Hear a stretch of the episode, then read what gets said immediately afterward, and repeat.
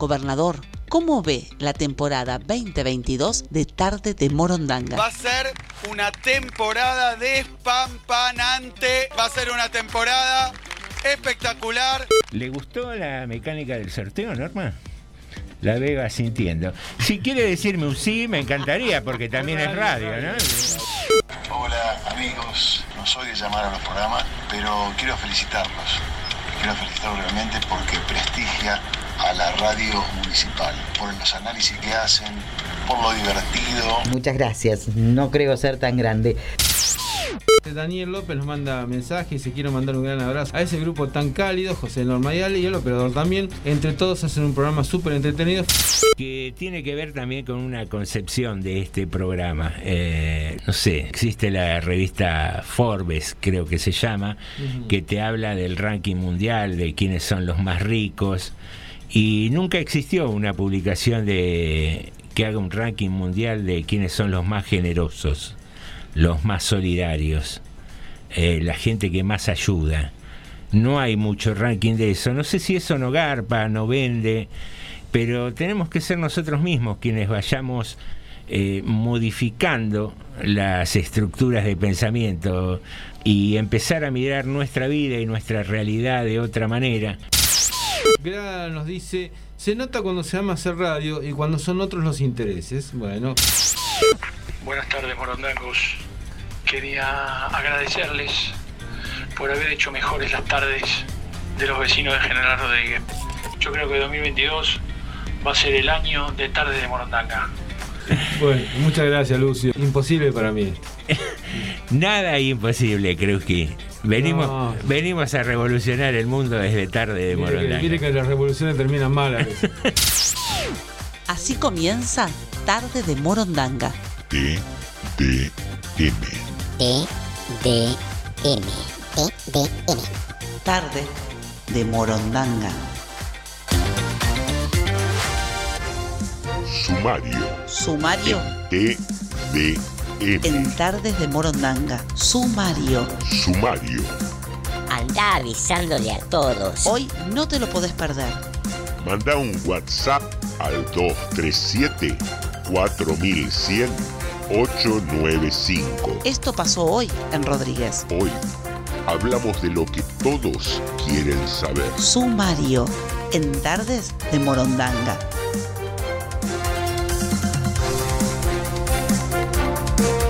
¿Existe la siesta creativa? Inauguración de pavimento en el barrio Alto del Oeste con autoridades nacionales y provinciales. Los lunes, ¿tienen mala prensa? Cuando el amor y el matrimonio pueden ser virtuales. Licitación con dos oferentes para hacer el centro de desarrollo infantil en el barrio Villa Sarmiento.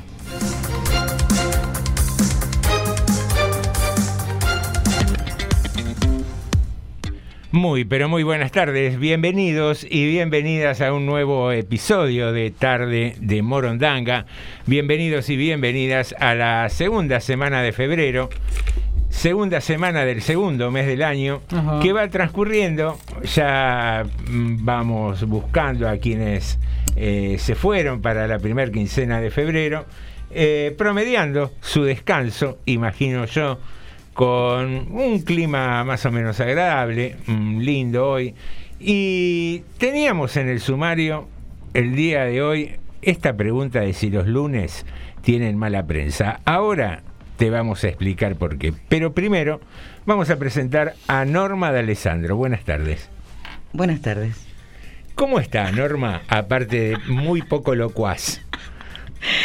Todo muy bien. Tipo telegrama, pues. Claro, muy bien. Punto, punto coma. Buenas tardes, ¿cómo está Buenas Norma? tardes a Bien. todos, Bien. buenas tardes Bien. a la audiencia, a todos. Qué lindo volvernos a reencontrar.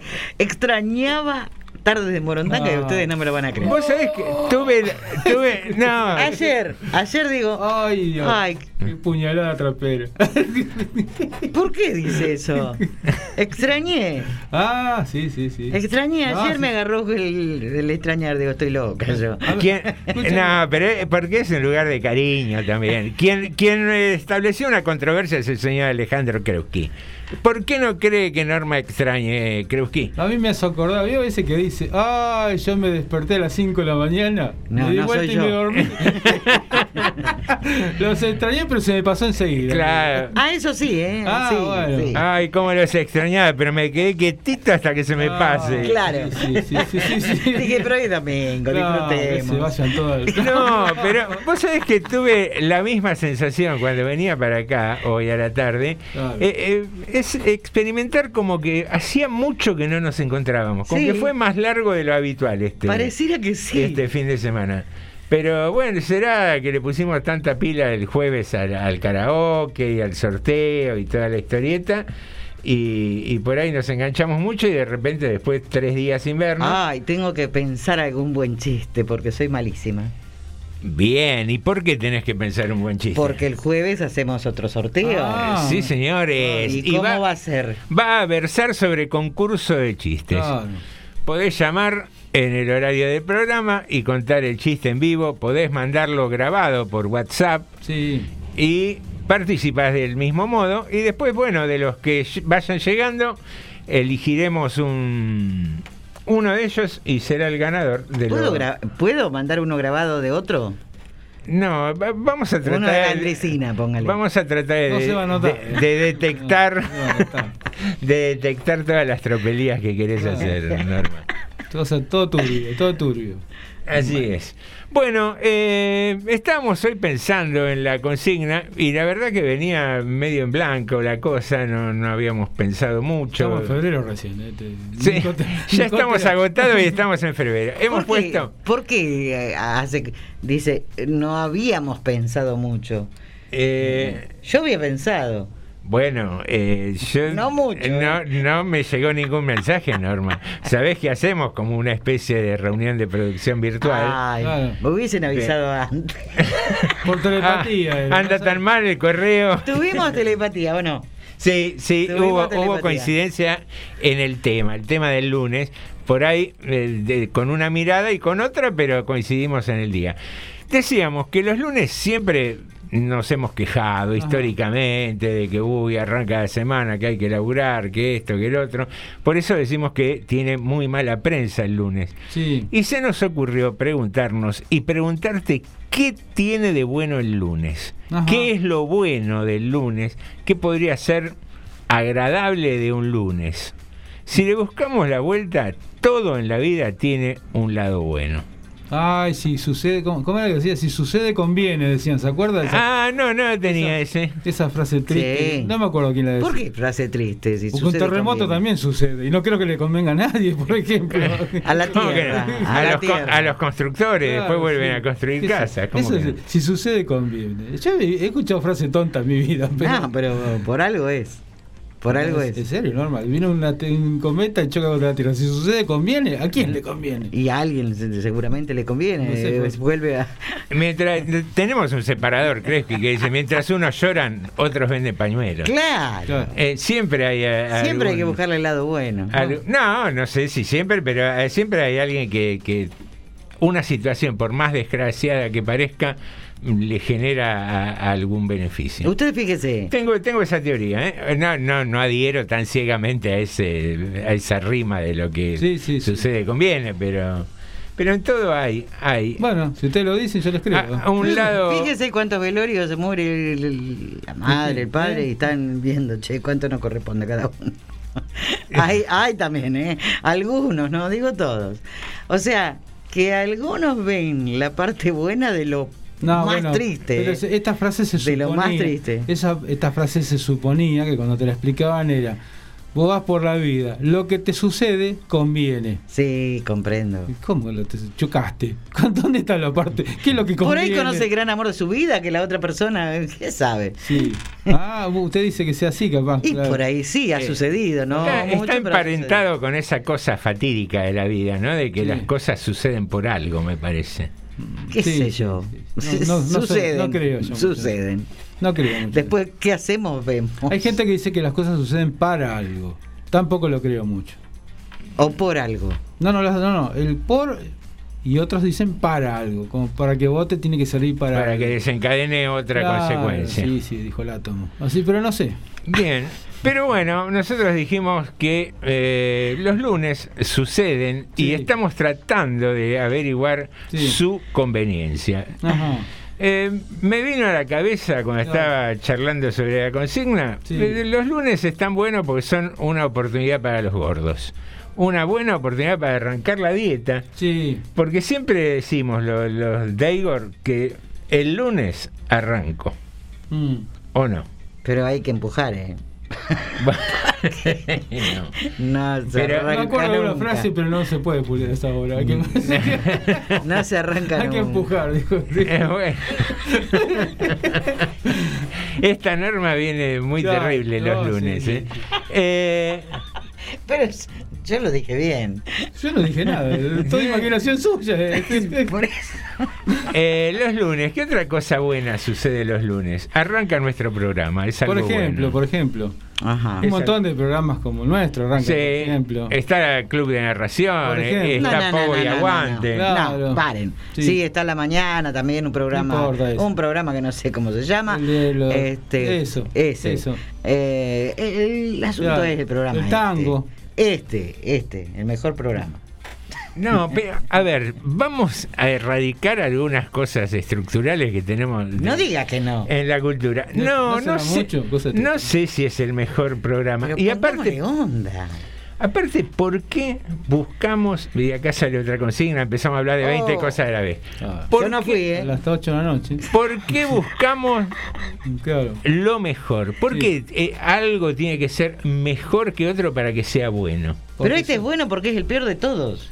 Porque es- me hace- Ah, tampoco era así. No, un programa que a alguien le gusta y lo disfruta, vale la pena que Claro. exista. No importa si es más agradable, si lo escuchan más personas que otro programa. Ah, sí. Yo creo que eso, eso es Ajá. el tema de la competencia, a ver quién tiene más, quién es mejor, nos arruina bastante la vida. Creo que nos arruina bastante la vida. Sí, y yo, no- y yo nos- que estoy acá mirando a ver y- cuánto nos están viendo y, y- cuánto nos... y nos vuelve menos generosos, menos amables. Estamos siempre como, no, no. ¿Tenemos uno, Jorge, uno que esté mirando? Uno, ¿eh? Uno. Obvio, con uno obvio que nos sí, conformamos. tenemos, tenemos cantidad. Uno, sí, tenemos, mira, uno. Eh, y no sé por qué nos metieron en la cabeza eso de que es, es mejor porque lo usan muchos. ¿Qué sé yo? Eh, son cosas que nos vienen metiendo en la, en la cabeza hace años y que creo que deberíamos empezar a modificar, a cambiar un poco. ¿Qué opina usted, Norma, al respecto? ¿Qué no? No, bien, yo quiero ser el mejor programa, dice. Yo quiero ser la mejor locutora.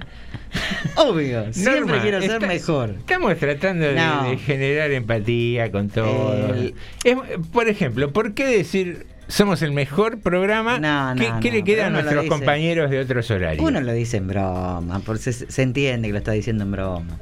Eh, trata de, dar un buen producto, pero a veces sale y a veces no, vamos a ser sinceros. La mayoría Eh. de las veces sí sale bien, ¿o no? Y ¿Qué sé yo? Que lo diga la audiencia. Yo lo escucho bastante el programa. ¿Ah, sí? Sí, en los Bueno. momentos que hago silencio lo escucho. Un oyente tenemos, lo escucha José. Ahí está. Bueno, ¿qué pasa con ustedes y los lunes? ¿Qué le vende bueno el lunes?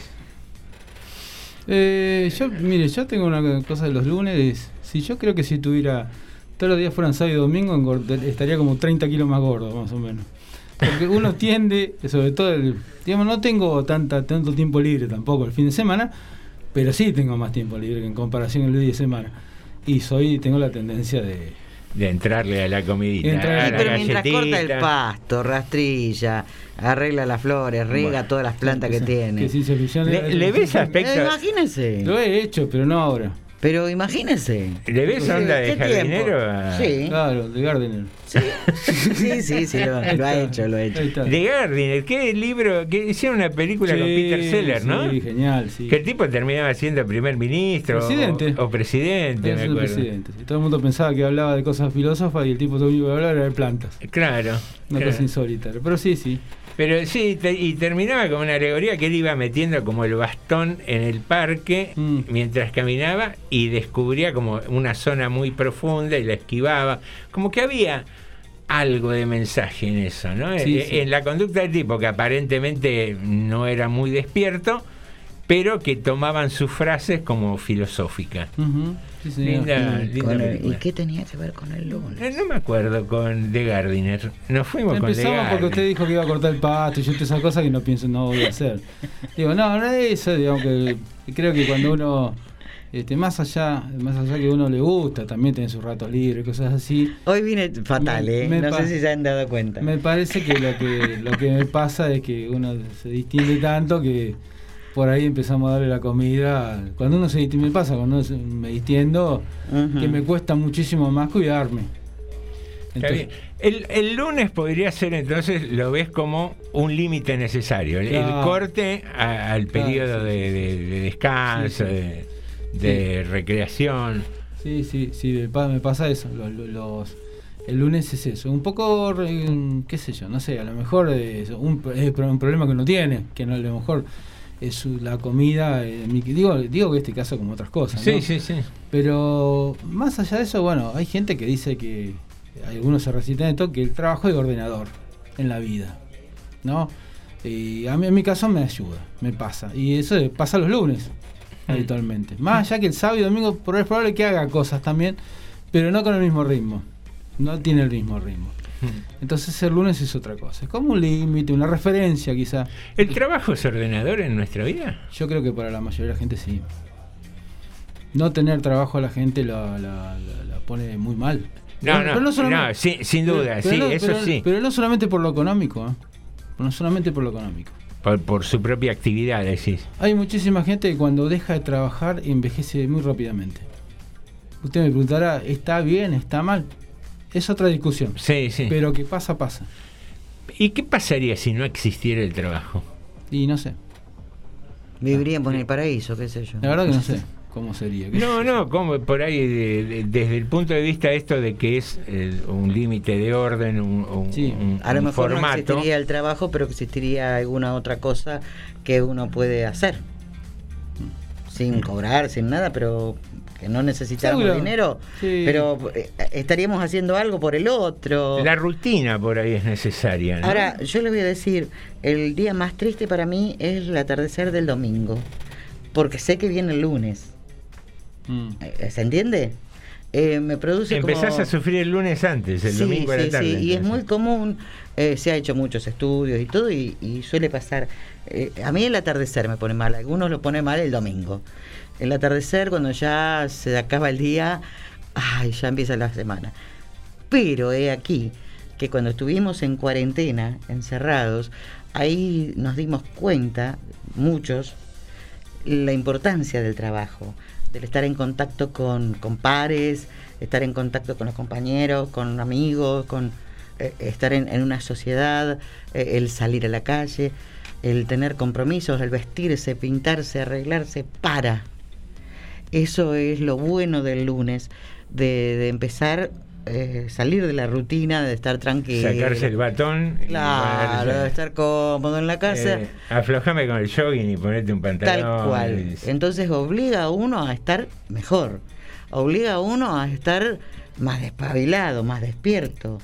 Y, y eso de, de que no sea rutinario. Yo, mire, le voy a decir algo. Si uno le dicen, tenés que levantarte a las 5 de la mañana, solo esto, ir a encender el foquito de la esquina, encenderlo vos, enroscalo, no sé, y acostate otra vez. De esa rutina, todos los días lo mismo, uno se cansa. ¿Me explico? A la larga se cansa. Mm. Sí, eh, mira para dónde disparó la consigna, ¿eh? como que el lunes es ordenador porque está vinculado a la, a la actividad, ¿no? Ujú. Es ordenador. Pues por ahí es una característica de los lunes y es buena, qué sé yo. Eh, hay otros como que vos decías, no, desde el domingo a mí medio me, me pega porque arranca. Claro, porque quiero seguir haciendo cosas. Pero ¿qué pasa? Sigo haciendo cosas. una Cosas semana. personales que no sean obligación. Claro, digamos. una semana. ¿Y después de esa semana qué? Quiero volver a trabajar. Quiere decir que en el fondo los detestamos, pero los amamos, los necesitamos. Obvio, porque eh, llegamos, hoy empezó el lunes, hoy nos levantamos, hoy, hoy es lunes. Y después nos ponemos las pilas y estamos bárbaros. Sí, vos sabés que existe y mucha gente que lo ve como lo ves vos. Y a mí me ha pasado en periodos de laburo, en oficinas donde había mucha gente, que mucha gente que por ahí estaba sola, el lunes era el reencuentro Claro. con lo social. Sí, sí, sí. Entonces esperaban el lunes, Mm. eh, porque era la charla por ahí de qué hiciste el fin de semana, eh, o para muchos tipos el tema del fútbol. eh, Sí, sí. Y, y el reencuentro social, de- el lado social del trabajo, es también un, un incentivo, Sí, un alimento para... Por eso que después cuando se jubilan y no siguen un ritmo, que no hacen algo parecido a lo que hacían, o, o, eh, se, se vienen muy abajo mucha gente.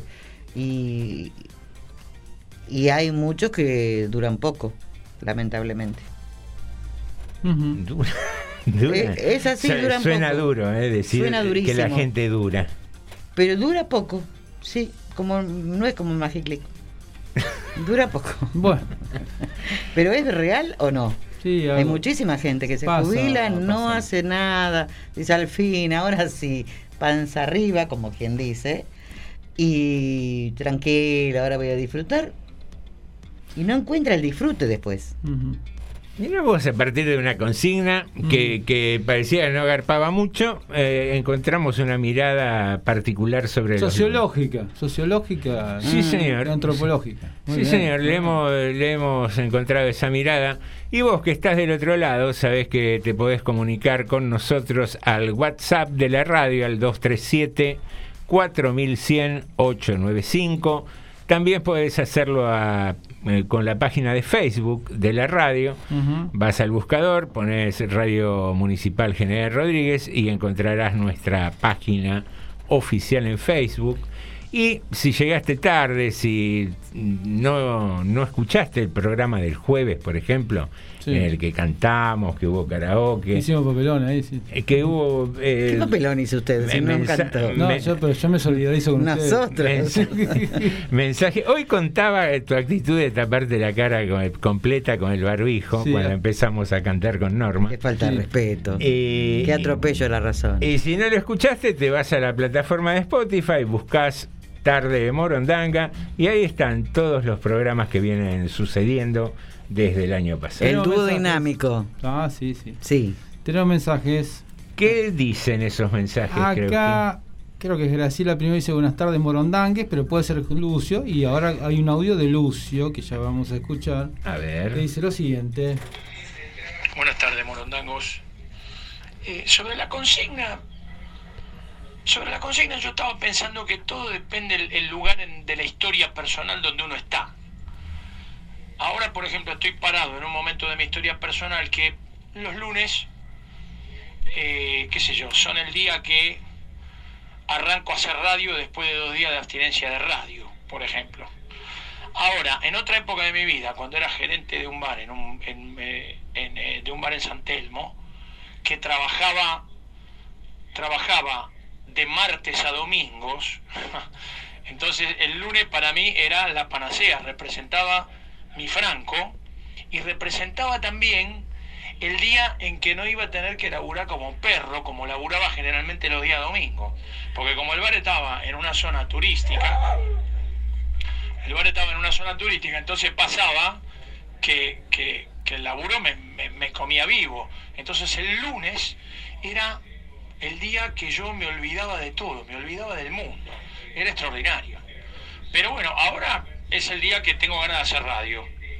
De- me parece que todo depende del momento histórico de cada uno. Pero tenemos, tenemos otro más. Tiene razón. Sí, claro. sí. Con respecto a lo del trabajo, no sé. Puede ser que, que sea ordenador, pero también siento que el trabajo, si me, si me guío por mis viejos, por mis viejas este, fuentes ideológicas anarquistas, el trabajo es una condición antinatural en el hombre. Lo natural en el hombre es el ocio creativo, es pensar, porque para eso tenemos el cerebro. pensar, pensar, crear. Esa me parece que es el estado natural del hombre, no trabajar. Trabajar es una imposición del sistema económico de distintas épocas, desde la esclavitud en la antigüedad clásica, pasando por, pasando por el feudalismo en la Edad Media y después eh, el capitalismo moderno a partir de la revolución industrial. Todos esos sistemas necesitan obreros y bueno, necesitan gente que trabaje. El trabajo es una imposición, no es una, me parece a mí que no es una necesidad. Se transforma en una necesidad cuando empieza a haber dinero de por medio y uno para comer tiene que comprar la comida. Y en la Biblia dice, ¿no? Ganarás, eh, ganarás tu comida o algo así con el sudor. Ganarás el pan con el sudor de tu frente. con el sudor de tu frente. Yo, yo el tema este, entiendo lo que dice Lucio con el tema de con respecto a la obligación que nos impone cualquier mm. sistema, porque en todos los sistemas hace falta que se produzca, que se alguien haga las cosas. Entonces, bueno. Pero también desde el punto de vista veo lo que eran muchísimos barrios, por ejemplo, en los tiempos que la desocupación era casi inexistente porque las máquinas eran distintas, digamos, se producía con una máquina producía la cuarta parte de lo que produce ahora, entonces hacía falta más gente trabajando y estaba todo eso, ¿no? Como que era difícil ver desocupación, salvo algún momento crisis, pero después generalmente uno casi todo el mundo trabajaba, se quejaba del trabajo, qué sé yo, mm. pero casi todo el mundo estaba en algún trabajo había.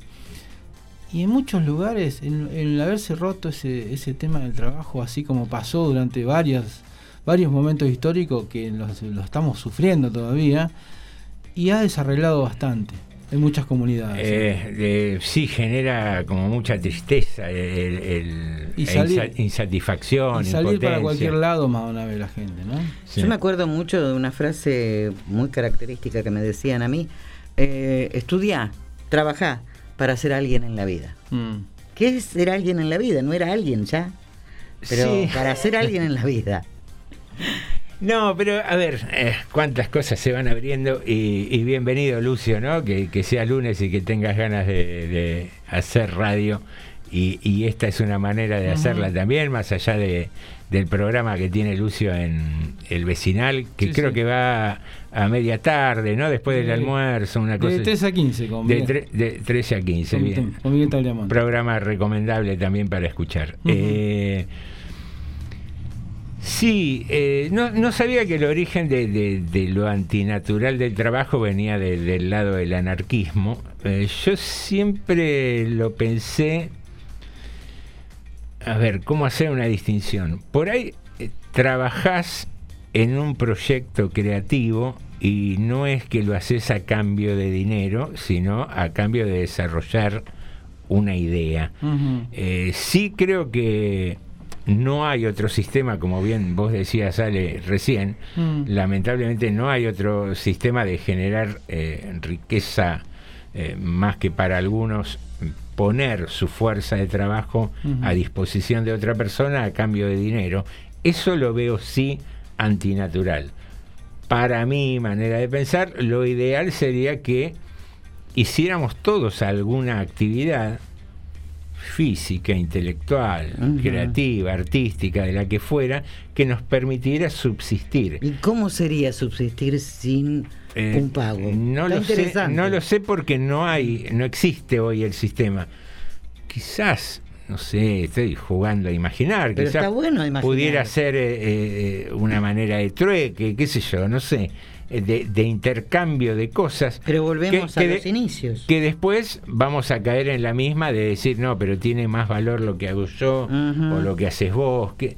Pero digo, si existiera una forma de subsistencia distinta entre los seres humanos, donde no tuviéramos que someter nuestra voluntad, nuestro tiempo de trabajo, nuestro esfuerzo, nuestro tiempo de compartir eh, vida con la familia, a cambio de dinero, creo que los seres humanos eh, seríamos más felices de otra manera, eh, haciendo alguna actividad distinta, pero mm, me parece que empobrece mucho al ser humano. Eh, repito, no hay otro sistema, es el al cual yo me adapto y al que se adapta, qué sé yo, mi hijo, las personas que conozco que es el trabajo, pero mm, si vos lo desmenuzás como esencia, eh, tomar el tiempo de alguien, ocho horas de lunes a viernes, y decir, hace esto porque yo te doy plata a cambio, es muy triste. Eh, me parece, qué sé yo, por ahí tendríamos que establecer, no sé, se me ocurre sistemas de comunitarios de subsistencia, donde, pero habría que dejar un montón de cosas que son las que también ince- incentivan esto del trabajo, que es la cosa de competencia, del consumo, de ser el mejor, de tener el zapato más nuevo, de tener el último, no sé, la última Pero dejemos moto. todo eso, José. Eh, está, estaría bueno eso de, de crear comunidades, pero ¿quién manejaría el camión? ¿Quién manejaría el colectivo, el subte?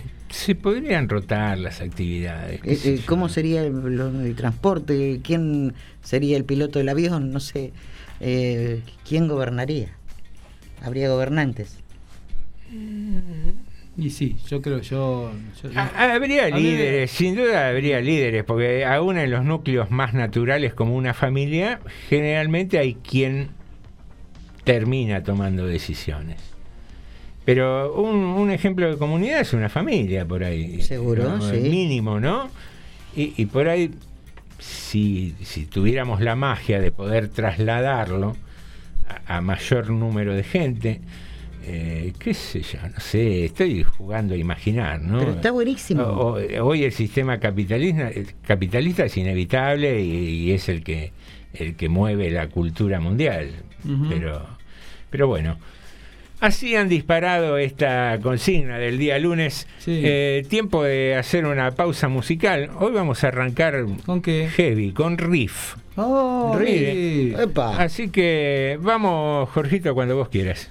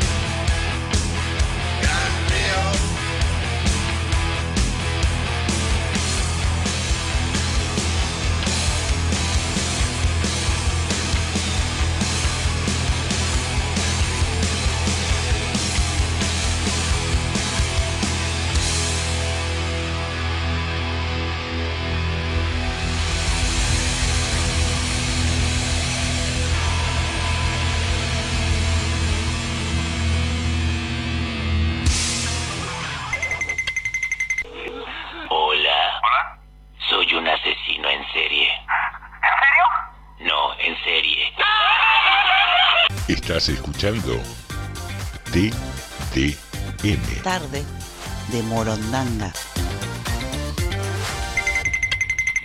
Y un día pateo al arco de 30 metros, ¿viste? Pateo al arco de 30 metros y me mira y me dice, Cholo, me dice, ¿hiciste alguna vez un gol desde ahí?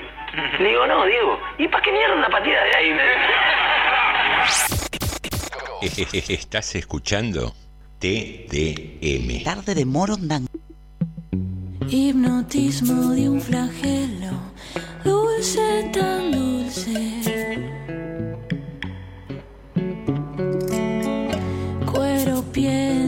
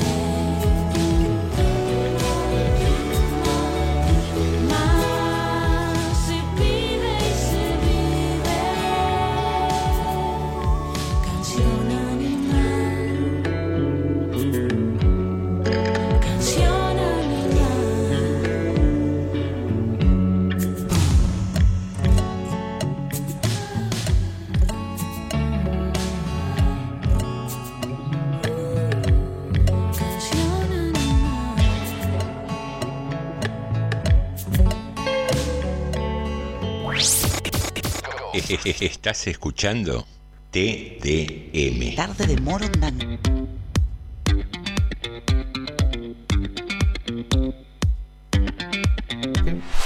Muy bien, queridos amigos, aquí estamos en el segundo bloque de Tarde de Morondanga y seguimos ahí dándole vueltas al lunes, al trabajo.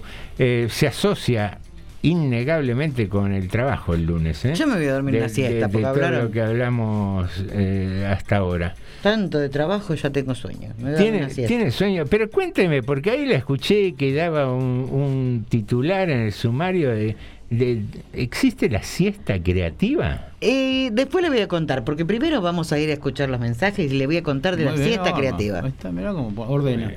Eh, la ordenadora. Jugadora de toda la Claro, muy cancha. bien. La, la ordenadora, muy bien. Sandra dice, buenas tardes Morondangos, se dieron el comentario Norma. A mucha gente, muchas personas les pesa la jubilación. Soy docente, amo lo que hago, seguir a trabajar, es el lugar donde puedo crear, hacer, expresar, lugar donde aprendí un montón y tengo muchísimas amigas, pero también me proyecto dentro de seis años jubilada y todo mi potencial poner a disposición de comedores, crear espacios de juegos, asesorar, eh, sin horario fijo, sin que sea una obligación, pero me veo jubilada, reinventada otra vez. que una bien. consigna. Muy buena publicidad en la posta. Besos para todos, que tengan una bella tarde. Gracias, gracias a Sandra, ¿no? Después tengo mensajes acá de eh, Lucio, que escribe nuevamente y dice lo siguiente. Yo coincido con, con lo que dice José, de que cuando uno crea, cuando uno se mete en un proyecto de algo que le gusta, que lo apasiona, eso es trabajo. Estoy completamente de acuerdo con eso. Ese trabajo no es el que yo digo que es antinatural, ese es el trabajo que yo creo para el que el hombre ha sido creado, si es que hubo un creador del hombre, eso lo discutimos otro día. Eh, yo lo que digo es, lo que hago hincapié cuando digo que es antinatural, es antinatural esta cosa de la que hablaba José, de, la, de la- de la situación en la que una persona, para poder vivir, necesita levantarse cada mañana, lavarse la cara, subirse al colectivo, viajar una hora, una hora y media hasta su lugar de trabajo, trabajar ocho o nueve horas, volverse a subir al colectivo una hora y media y volver a casa y sentarse a ver la tele. Y todo eso que hace, esas 12 horas que está fuera de su casa, son para vivir, digamos, por no decir supervivir. Eso es triste.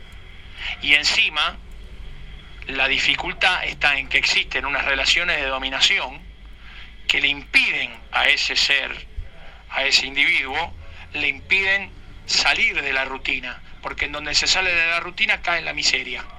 No come, no alimenta a sus hijos, no viste a su no viste a su compañera o a su compañero.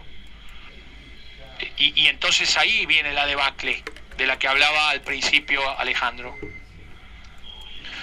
Lo antinatural es todo eso, esas relaciones de dominación que hacen que los dominados estén medio como, como hámster en una noria, que no puedan nunca salir de la noria.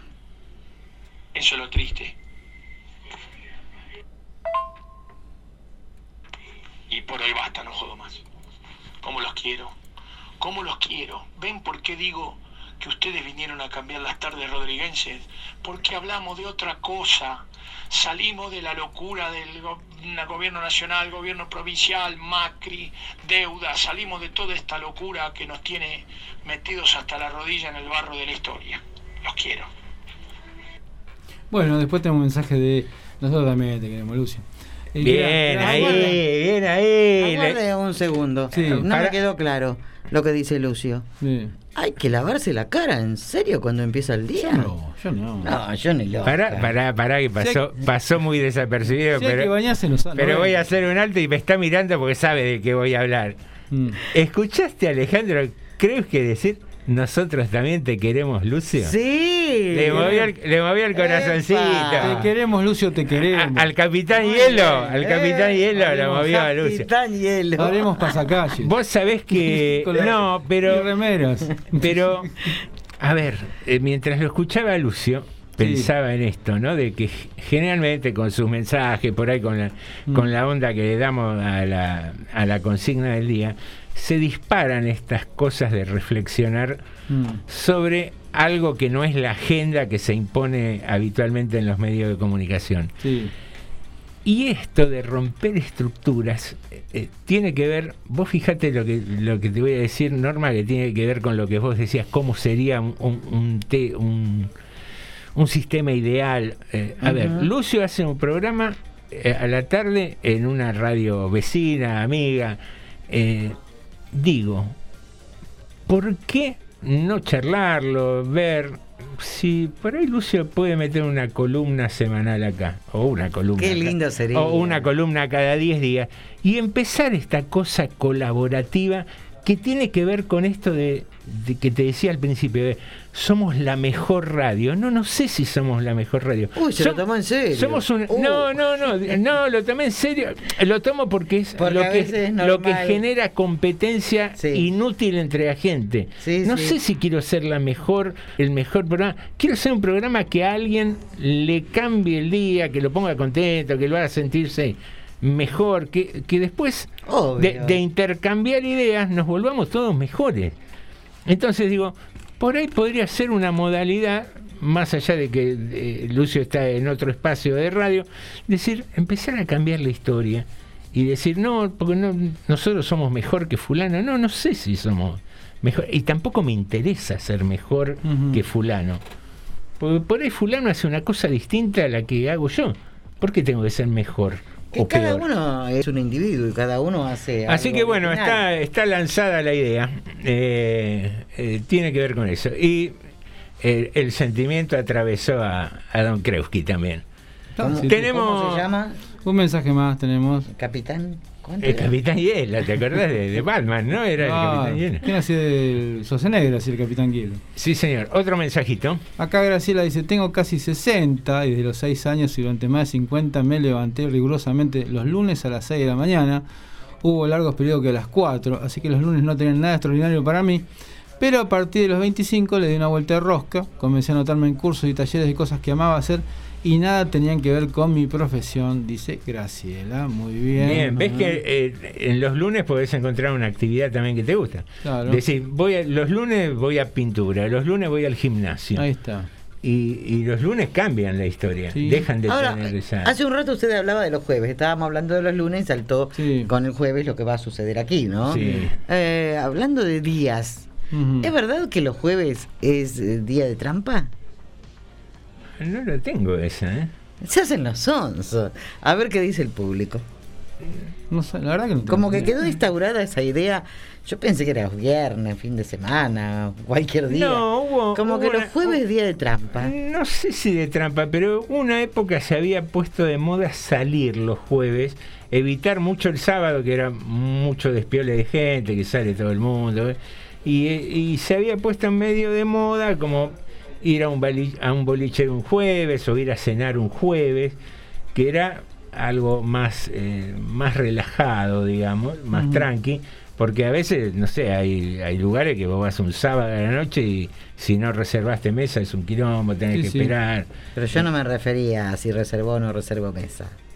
Se me está yendo por las ramas. No, vos decís, vamos a encontrarnos con amigos y no eran amigos. Que no eran amigos, justamente. O Puede ser. ser amigo o amiga. No, puede ser. Depende de la sé yo, circunstancia. Pero me- no sé, eh, me parece la, la trampilla puede suceder un, un lunes a la mañana cuando vas al supermercado. No sé. Digo yo, por Yo decir algo. No debe haber día para eso. ¿no? Pero No, se, es- se había instaurado eso de que el jueves era día de trampa. Yo no- Por eso pregunto. No creo si que- están así. Debe ser, eh, habitualmente creo que el tema pasa por un día laboral, habitualmente, ¿no? Claro. Es que se- que dice- Depende si es casada, soltera, ¿no? No, bueno, pero si, si es, tra- es tra- es trampa. Digamos, el trampa, eh, la cosa pasa más por un día laboral que es más fácil esconder la actividad. La Mm. Sí, ausencia. y, y no solo hay trampas afectivas, te digo, ¿eh? Ha- hay trampas de, de- Mira, yo tuve una época de ir mucho a, a esto de los tragamonedas, viste que había Sí. en Ah, Capital, ahí. también. Y me ha pasado de ir al, al hipódromo, cuando Mm. instalaron ese que parece Las Vegas ahí abajo, eh, y por ahí íbamos un sábado a la noche y seguíamos derecho, ¿no? Hasta el domingo. Y vos veías los domingos a la mañana, señoras y señores vestidos de jogging, como que salían a hacer gimnasia y le iban a entrar a las tragamonedas como los mejores. Ah, Uh. Mire usted. Bueno. ¿Y vio lo que le pasó? Mire, vamos. Tenemos un llamado telefónico, ¿eh? Muy bien. A del potro, ¿eh? Después de me acordar. Hola, Hola. ¿Qué tal? Buenas tardes. ¿Qué tal, Osvaldo? Buenas tardes. ¿Qué hace Nicotela? Alejandro, Normita. ¿Cómo va? Todo bien. No, quería comentar, aprovechando que están hablando los jueves, eh, primero recordar que el jueves vuelve a mí me parece al término de ustedes, al- eh, perdón, eh, Varieté de Noticias a las 8, pero ese no era, eso no se llamaba por eso, se llamaba por lo que están hablando. A ver.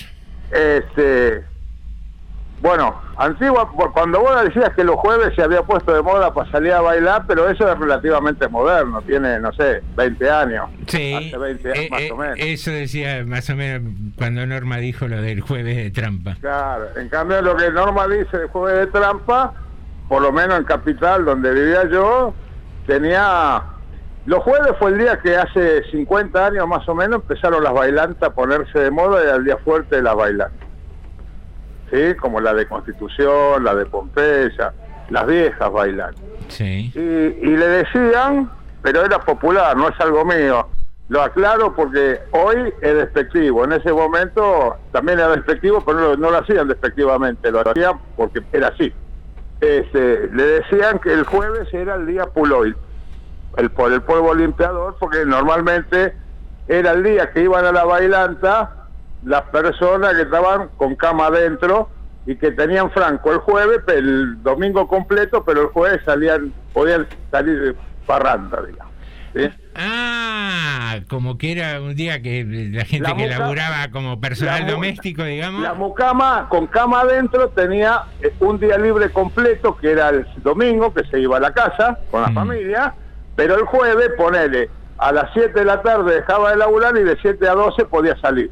Ah, mirá vos, eh, era como institucionalizada la, la Estaba- trampita, ¿no? Estaba institucionalizada, sí. No sé si todos eran de trampa o no, No, pero, bueno, pero- se había puesto. Y después estaba, con lo que vos decías del hipódromo, este, bueno, yo no iba, no iba a los burros, pero era muy común ver en los hoteles alojamientos cerca de mi casa eh, señoras a la mañana con la bolsa de los mandados. ¿Eh? ¿Eh? Viejo, viejo, voy a comprar la cebolla y, y te- me- en la- había fila en la carnicería. Por eso digo, para la trampa no, no hay horario, no, No, hay... no, por, por- en el viejo, en el viejo hotel, eh, hotel, este, hotel alojamiento, por ejemplo, de, de Juan B. Justo y el Pide González, creo que este, era muy, muy conocido. Y en ese de- eh, también sobre Juan B. Justo y Loyola, en la bajada del puente eh, también. Era, trabajaba mucho a la mañana, trabajaba muchísimas, todas eran presuntas ama de casa haciendo salidas de las compras. ¿Qué tal? Mucha cola, ¿no? Había. Sí, sí, había una foto, había una foto de Norma que la, la- la- viste, a la entrada que decía que garpe. Con, Este, con la bolsita sí. del mercado, decís Con que estaba... con- sí, y que decía viejo, voy a Lícer, decía. Voy a comprar un kilo de perejil. claro, claro, no sabes lo caro que está el pepino. Bueno, Bueno, era, era ese mi aporte. ese. Está, y Osvaldo, ya que lo, Pero- mencion- lo mencionaste, este jueves volvés con el programa.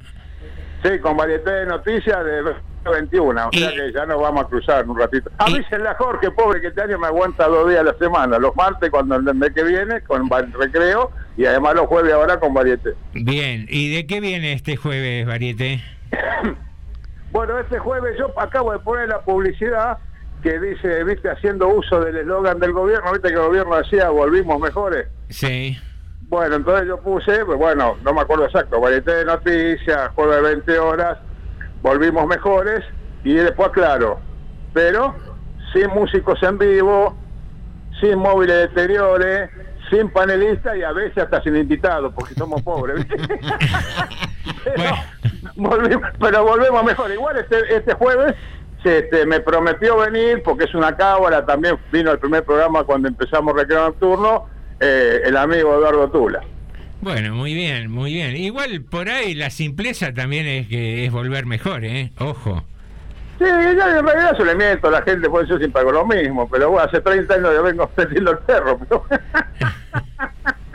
¿Qué va a hacer? Es así nomás. Bueno, Osvaldo, Gracias, Osvaldo. gracias por el llamado, ¿eh? Hasta luego. Un abrazo.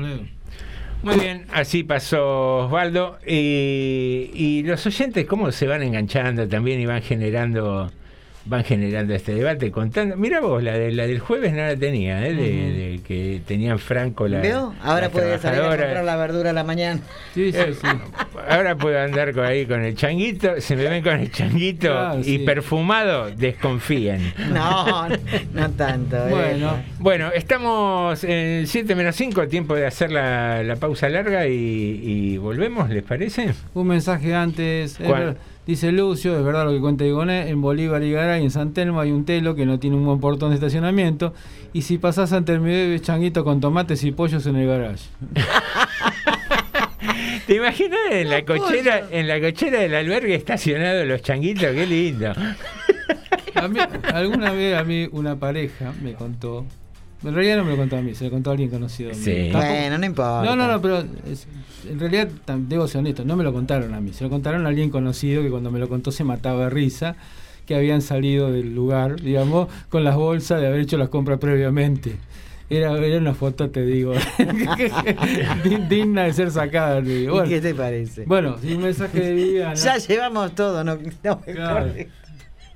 Oh, Igonet, ¿y vos cómo sabés todo eso? ¡Epa! Muy observador, por eso dice. Bueno, y Li- Lidia nos Le preguntó. contaron. ¿Cuál es la consigna? Nos pide- pregunta Lidia y nos pregunta, nos dice, nos saluda a todos. Claro, se perdió. pobre. Lidia, eh, la, la consigna se diluyó un poco porque- para variar. Eh, no, la consigna tenía que ver con qué tiene de bueno los lunes y a partir de eso se asoció mucho el lunes con el trabajo, el trabajo como ordenador de la vida. Eh, buscarle el lado bueno a los lunes, ya que tiene tan mala prensa.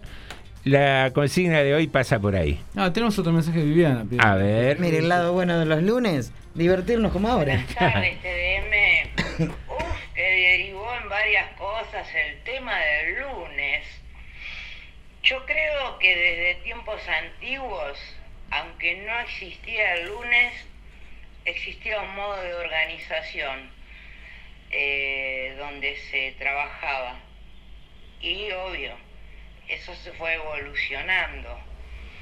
Eh, yo en mi vida particular he disfrutado de mi tiempo en que estuve en mi casa, no he perdido un minuto, he ocupado mi mente en hacer, no sé, desde cortar un ligustre hasta poner una planta, por dar un ejemplo, o tener mi casa excelentemente, nunca parar, nunca parar. Bueno, llegó el momento de que me tengo que presentar a trabajar. Eh, yo creo que es un tema de organización de horarios. Yo no me voy a poner negativa de que a mí me van a robar seis horas de mi vida, no, pues me las están retribuyendo. Y me siento feliz de que ese trabajo es producción para el Estado mismo, el cual me devuelve a mí. Entonces, todo tiene una organización. Sería muy largo de charlar. Y como bien dijeron, que la base de la sociedad es la familia, está muy bien dicho. Hay gente que no ha podido lograr una familia, pero hasta los perros tienen un alfa por líder. Eh, con todos mis respetos, el lunes es maravilloso para las viudas, para, no sé, para las mamás solas que, que comienzan el ritmo de vida. Hay un montón de ejemplos que le sirve el lunes a la persona para desligarse de- del domingo a la tarde, como decía Norma. Eh, la falta de un ser querido.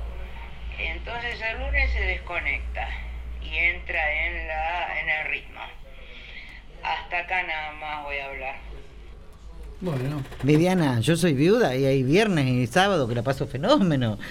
No necesariamente tengo que venir a trabajar el lunes. Así están las fotos donde están, Norma. Lidia nos dice, para mí son todos los días iguales, yo limpio, cocino, le ayudo a mi marido a cortar el pasto, barrer y pasamos la tarde haciendo cosas.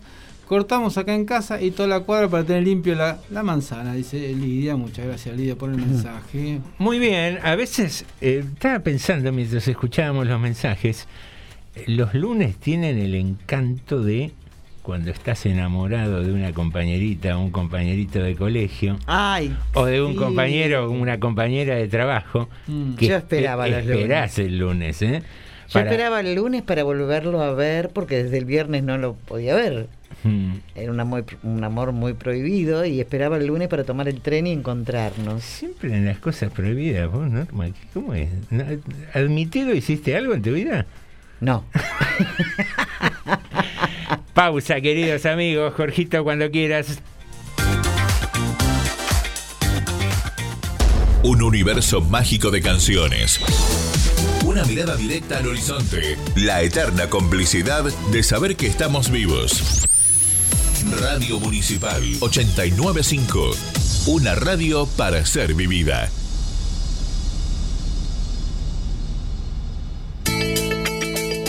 360 kilómetros cuadrados de nuestro partido, transmite Radio Municipal 89.5, la radio pública de todos los y las rodriguenses. Subí el volumen de la radio o tapate los oídos todos los lunes de 20 a 22 horas por la 89.5 Pogo y Aguante. Un programa pesado. Tu radio es la radio. Tu radio es la Muni. Radio Municipal. FM 89.5. Una radio a tu estilo.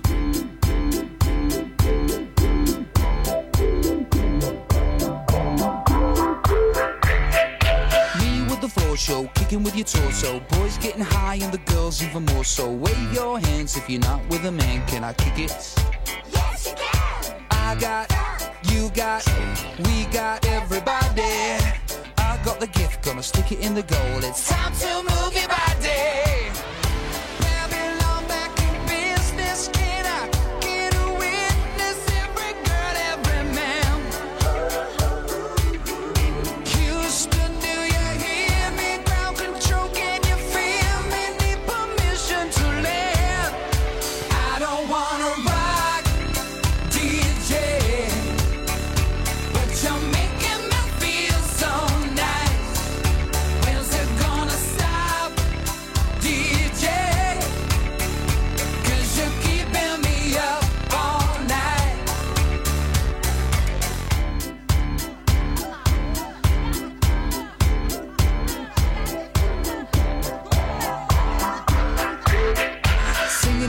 Classes, music for your masses. Give no head, no backstage passes. Have a proper giggle, I'll be quite polite. But when I rock the mic, I rock the mic. You got no love, then you're with the wrong man. It's time to move your body. If you can't get a girl, but your best friend can, it's time to move your body.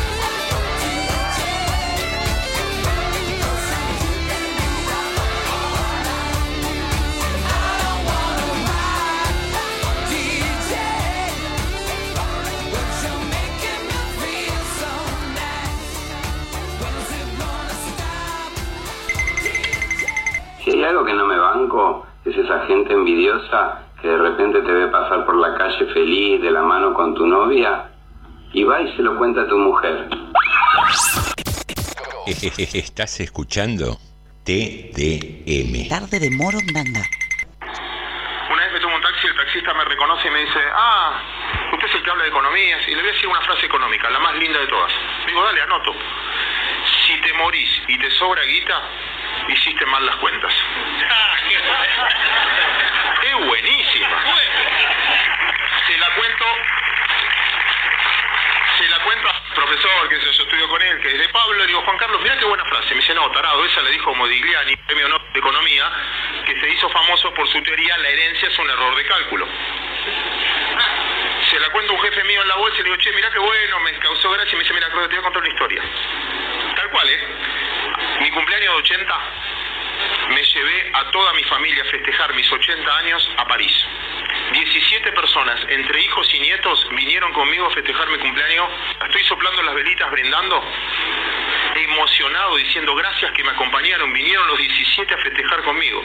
Y un hijo mío, que es muy frío, dijo, papá, convengamos que vos pagás todo. Y yo le dije, por eso estoy tan feliz. Lo pagué con tu herencia. Y no sabés qué bien suena. ¿Estás escuchando? TDM. Tarde de Morondanga.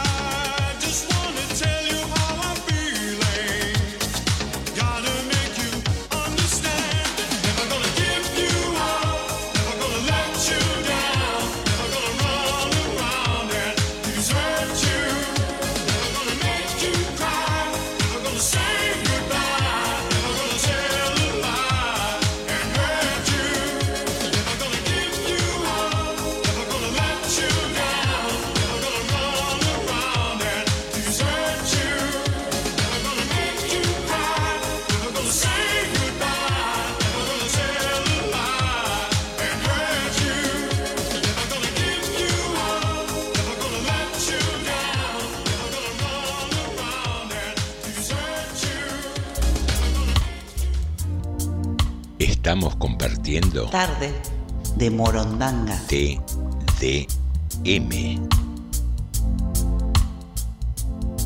En TDM Contacto telefónico.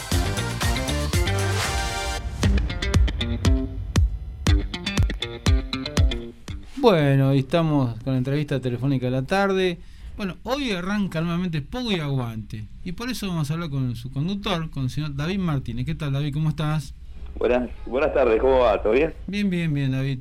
Bueno, volvemos otra vez, volvemos. Va empezamos la temporada, digamos, 2022. Vuelve el Pogo, vuelve el Pogo, un programa pesado. Eh, en realidad volvemos como a modo de verano, viste que vos que vos que sabés de, de- de educación, viste que en el jardín se hacía con una cuestión de, de adaptación, donde los chicos van un rato y después Ah, los- una horita, Claro, después vamos a meter una horita, sí, claro. sí. Sí, sí, vamos sí. a hacer una, no vamos a tirar toda la carne al asador, viste. Ajá. Vamos a hacer una, una hora ahí de, de de charla, de entrevista, de, de, bueno, de contar un poco lo que vivimos en este verano. Y después en la segunda hora vamos a dejar ahí algún disco completo que ya no se escuchan casi, pero está- estaría bueno que, que se vuelva a eso. Eh, elegiremos algún disco y lo dejaremos ahí sonando eh, como parte de, de- de esta vuelta de Pogo y Aguante. Y ya en marzo sí arrancaremos con, con la décima temporada, ya 10 años de, de Pogo y Aguante. Ujú. Norma, te quería preguntar algo. Hola David, ¿cómo estás? ¿Cómo andás, Norma? Todo bien. Escúchame, eh, no, no, vos no vas a contar lo que va a pasar hoy, pero me gustaría saber qué, qué vivieron en el verano. Vivimos un verano negro. Eh, hicimos con, con dentro de los músicos de, de- de rock y de heavy metal, bueno, estuvo Fabi hablando de la otra vuelta, lo, lo escuché ahí en la entrevista. Eh, armamos un, un ciclo de, de conciertos que le pusimos Verano Negro, eh, un poco identificados con, con la, la vestimenta que predomina en el rock pesado. Eh, así que bueno, estuvimos el, el día sábado con, con mi banda, con Inhumano, y junto a otras bandas más, Cogal y Atmósfera Pesada, cerrando esta tercera edición de, Verano Negro. Y bueno, un poco en Poco de Aguante vamos a estar contando eso, cómo fue un poco la organización, la previa, cómo se fueron dando las fechas, cuáles son las, las eh, visiones para, lo que queda del año. Y no solamente acá en Rodríguez, sino también en otros circuitos también que tienen que ver más con, el lado de Capital y con bandas por ahí más consagradas de- del género que a nosotros tanto nos gusta. Vos dijiste, eh, perdón, eh, pero vos dijiste, eh, tiene que ver un poco con la ropa que usamos los rockeros, qué sé yo, la, la, la ropa oscura, la ropa negra. Eh, ¿Por qué se visten de negro? No es algo, esto también lo quiero dejar en claro, ¿eh? porque hay gente que está vestida de rosa o está de, de traje o está de amarillo o lo que sea, eh, y, y no, es, no es algo que tenés que ponerte el uniforme. No, es claro, que no uniforme. claro, ya predomina el, el color negro como una contestación de que el color impacta. Y viste que uno va por la calle y cuando ve una remera negra, hoy en día medio que está de moda también, pero está de moda porque viste que cuando uno está está con sobrepeso el, el negro nos viene bien, viste. Eh, pero No me integres a mí, ¿eh? no, no, no, no, yo lo digo por mí, lo digo por mí, ¿eh? Ojo. Ah, muy bien, muy Eh, bien. Pero, viste, sirve para esconder un poco, un poco los rollitos, viste, cuidarse un poco. Eh, así que más que nada eso, me parece que la, la impronta del negro tiene que ver con una cuestión de que en su momento cuando nace esta movida del rock pesado, ya por los finales de los 70, 80, eh, era también eh, a la par del movimiento hippie, donde todo era el, el flower power y un montón de colores. Todo muy colorido. Claro, entonces eh, ante ese colorido, la idea de, de mostrar algo contrario y, y bueno, también mucho más, me parece, en, en nuestro país, donde también el movimiento hippie, eh, a partir del rock nacional, post, eh, post Malvinas, también tenía esa misma postura de paz y de amor y paz. Y bueno, la, un poco la, la contestación de- heavy metal nacional tiene que ver con eso, con que no estaba todo tan bien, veníamos de una dictadura militar con un montón de desaparecidos. Y, bueno, era salir a contar esas realidades que estamos viviendo. Hoy en día eh, quizás la, la posta de esas realidades la, la tomó otra otro género musical, pero nosotros seguimos eh, luchando por el metal, como es un eslogan que tenemos. David, José, ¿cómo estás? Un gusto. José, ¿cómo estás? Eh, nos hemos cruzado cuando entrábamos nosotros con, con Club de Narración alguna, algún lunes a la noche. Eh, tengo una curiosidad, ¿por qué el metal? ¿Por qué el heavy metal? ¿Por qué te enganchás con eso? Bueno, el heavy metal en, en- voy a hablar no personalmente, ¿no? Sí, Eh, sí, sí, sí. Nace más que nada en mi adolescencia. Había mucho más rock en, en ese momento. Si, si yo me pongo a pensar en, no sé, los dibujitos animados, no sé, desde los Thundercats o a los Halcones Galácticos, eh, el- los sonidos que, que eran eh, de, de- de esa que se escuchaban de fondo tenían que ver con una música eh, rockera y, y tenía mucho más presencia. El heavy metal en particular nace eh, en mi vida a partir de la adolescencia porque está este momento adolescente donde uno busca quién quiere ser, ¿eh? de, de identidad. Y bueno, en esa identidad yo no me veía del montón, yo me veía más en la vereda de enfrente siempre, eh, con una actitud más rebelde, con una actitud más contestataria, viendo un poco como decía antes que no estaba todo bien, eh, tanto a nivel por ahí familiar o a nivel social, y encontré en el heavy metal una, un grito de aliento quizás eh, a, todas estas realidades que estamos viviendo. Entonces, eh, no sé, hay un- uno de los temas que me acompañó en, en mi adolescencia es No te rindas de Lobos, y, y muchas veces uno como, como el pibe, como adolescente que no entiende algunas situaciones que por ahí tiene que vivir, el no te rindas es un- un- una palmada en la espalda, un grito de aliento, a decir, loco, hay que seguir. Y bueno, hoy ya más grande, siempre decía, el otro día cuando hacíamos la conferencia de prensa de- del verano negro, cuando presentamos el ciclo, decíamos que el heavy metal para nosotros no es un amor de verano, ¿viste? Es algo que eh, lo vivimos y lo seguimos viviendo todavía. Sí, eh, casi 40 años. Bueno, por, por eso venía la pregunta, porque yo lo que noto es eso, eh, los músicos que se dedican a ese género y, y- los oyentes que les gusta ese género, eh, se da una, una cosa de fidelidad que es raro de que alguien del heavy metal se vaya para otro palo o, o- o que dejen de escuchar ese género de música.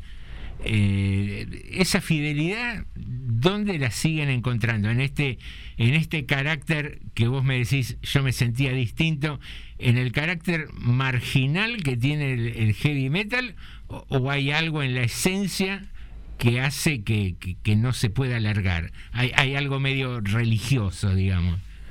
Sí, no sé si, si religioso es el término, es como que se termina armando como una, como una cofradía, como una tribu, donde sí, nosotros nos sentimos pertenecientes, algunos por ahí con el hecho de las tachas, algunos por el hecho de, de que vivió eh, algunas situaciones particulares, no sé, de experiencia en recitales o lo, que fuese, eh, que te marcan, te marcan porque, no sé, uno por ahí, yo lo, marcaba hace mucho tiempo cuando armamos los primeros conciertos acá en General Rodríguez, o cuando lo fui a hablar por ahí con, cuando armamos Rock en las Vías con, con Chela Malvino en su momento, y le decíamos, mirá, loco, en- en lo que es un recital de heavy metal, eh, como una cuestión simbólica, lo digo, te daban el envase de cerveza, en cambio vos ibas a la bailanta y te daban el, vasito de plástico, porque sabía que a la tercera cerveza se la revoleaban por la cabeza, en cambio esa, esa postura en el heavy no pasaba, por lo menos en este heavy último que vi yo, sé que en, en los primeros momentos de los 80 algo de eso hubo, pero porque había un descontrol a nivel social.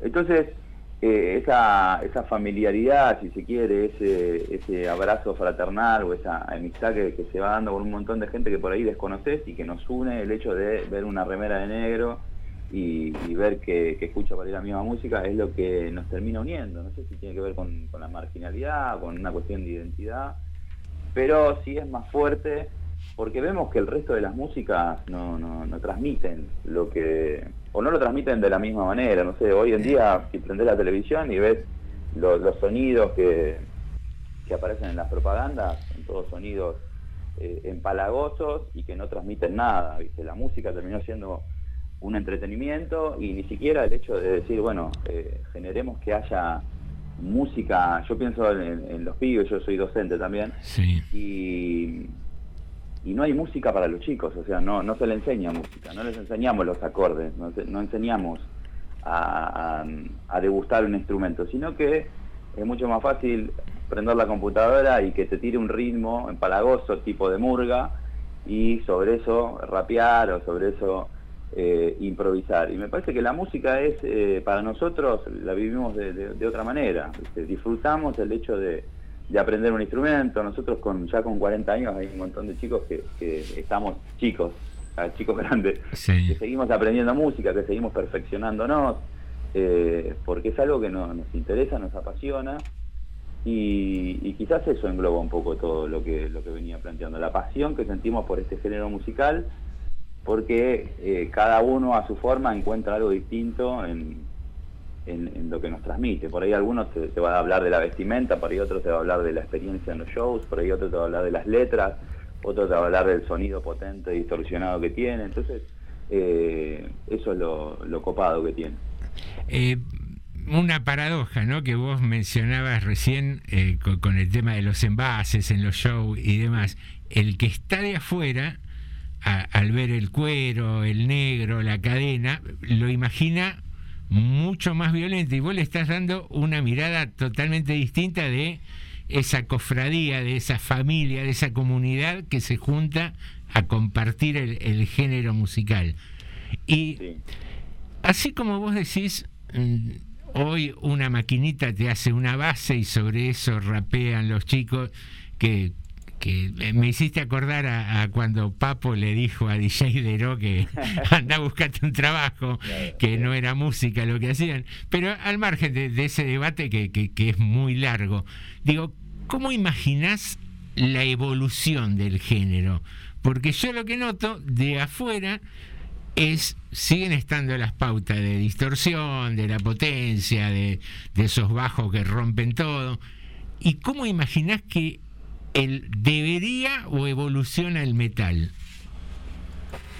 Y mirá, el, heavy metal en realidad ya, ya evolucionó porque es una música de los 80 y, y traída al finales de los 90, 2000, sonó, va, va sonando de diferente manera porque tiene que ver con una cuestión de avances en cuanto a la realización de instrumentos, de, efectos de pedales y demás. Eh, también hay algunos que, que le han sumado, eh, no sé, algunos instrumentos más modernos o algunas pistas, como las que utilizan en otros géneros musicales. Me parece que va un poco por ahí, por el hecho de esa mezcla. Eh, Viste, va a ver cómo... ¿Vos sos más purista con eso de, de- de meterle otro tipo de instrumentos u otras bases?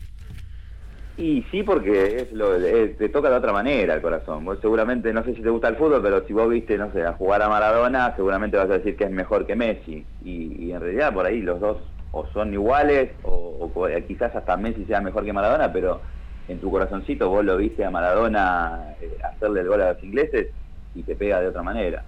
Eh, entonces, me parece que pasa un poco por ahí el sentido.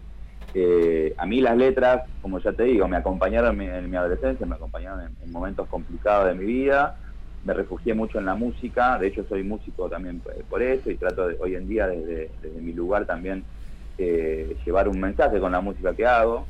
Eh, y entonces eh, trato por ahí de, de- de respetar o de, o de tener esa influencia de ese momento histórico. Pero hay un montón de situaciones que, no sé, por ejemplo, nosotros grabamos el disco en pandemia, eh, en un momento que no nos podíamos ver. Y, y entonces nos mandamos a través de WhatsApp las pistas que teníamos. Y, y de alguna u otra forma la tecnología en ese sentido nos ayudó un montón. Entonces tampoco hay que renegar, ¿viste? Y decir, no, hay que volver a los discos de vinilo, ¿no? Bueno, eh, eh, también tenemos que, que abrazar la oportunidad que tenemos a partir de la tecnología que vivimos hoy en día. David, dos incógnitas. Eh, primera, hablaste de rebeldía y sí, en la adolescencia casi todos tenemos cierto tipo de rebeldía.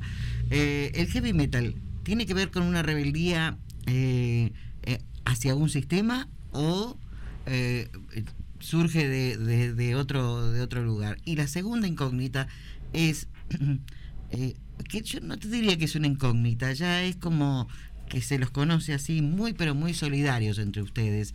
Eh, se ayudan en la calle, se ayudan en un, en un lugar de recital, eh, son extremadamente solidarios. ¿Es tan así? Sí, por ahí la, la parte de... Vamos por parte. Eh, la, la de la rebeldía eh, tiene que ver con una cuestión de... Hay algo que, que, que te. Cuando uno es adolescente, yo lo digo en las clases con los chicos de, de primer año que tienen 12 o 13 años y le digo, chicos, Papá Noel no existe, a modo de chiste. Uy, no sé si hay eh, niños escuchando, perdón. Eh, pero tiene que ver con eso de que el adolescente, viste, ve que ya no tiene, pasa por ese duelo donde lo que tenía hasta ahí como niño se va cambiando. Entonces, tiene que ver por ahí con, con un sistema, tiene que ver por ahí con lo establecido, con el hecho de decir, bueno, la familia por ahí no era, no estaba tan bien, o mis amigos por ahí no, no, no son lo que yo creía, y, y así para arriba, no sé, en cuanto a la religión, en cuanto a los políticos, eh, cada uno tiene un montón, se te va tambaleando un, montón de cuestiones que vos por ahí las, las tenías eh, cimentadas o creías que las tenías cimentadas y bueno, eh, esa rebeldía me parece que está bueno pararse también, inclusive para, para decir, eh, no sé, eh, en cuanto a mi familia, para decir, che, tienen errores, pero los bancos de esa manera, es pararse en la vereda de enfrente y hacer como una introspección también de, uno mismo.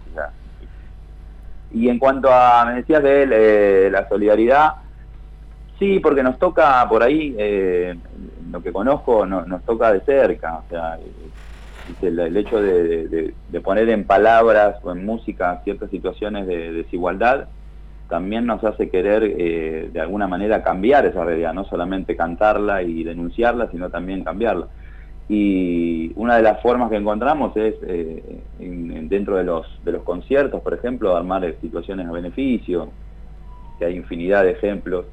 Eh, inclusive los chicos, hay una agrupación que se llama Héroes del Metal, que, que son de Luján y, han armado conciertos y han llevado eh, ahora para los hospitales de, niños distintos insumos o, o juntan para, para reyes y, y hay una cuestión también de, de- de poner en acción, solamente no solamente en palabras, sino también en acción todo lo que pregonamos por ahí desde, desde los conciertos.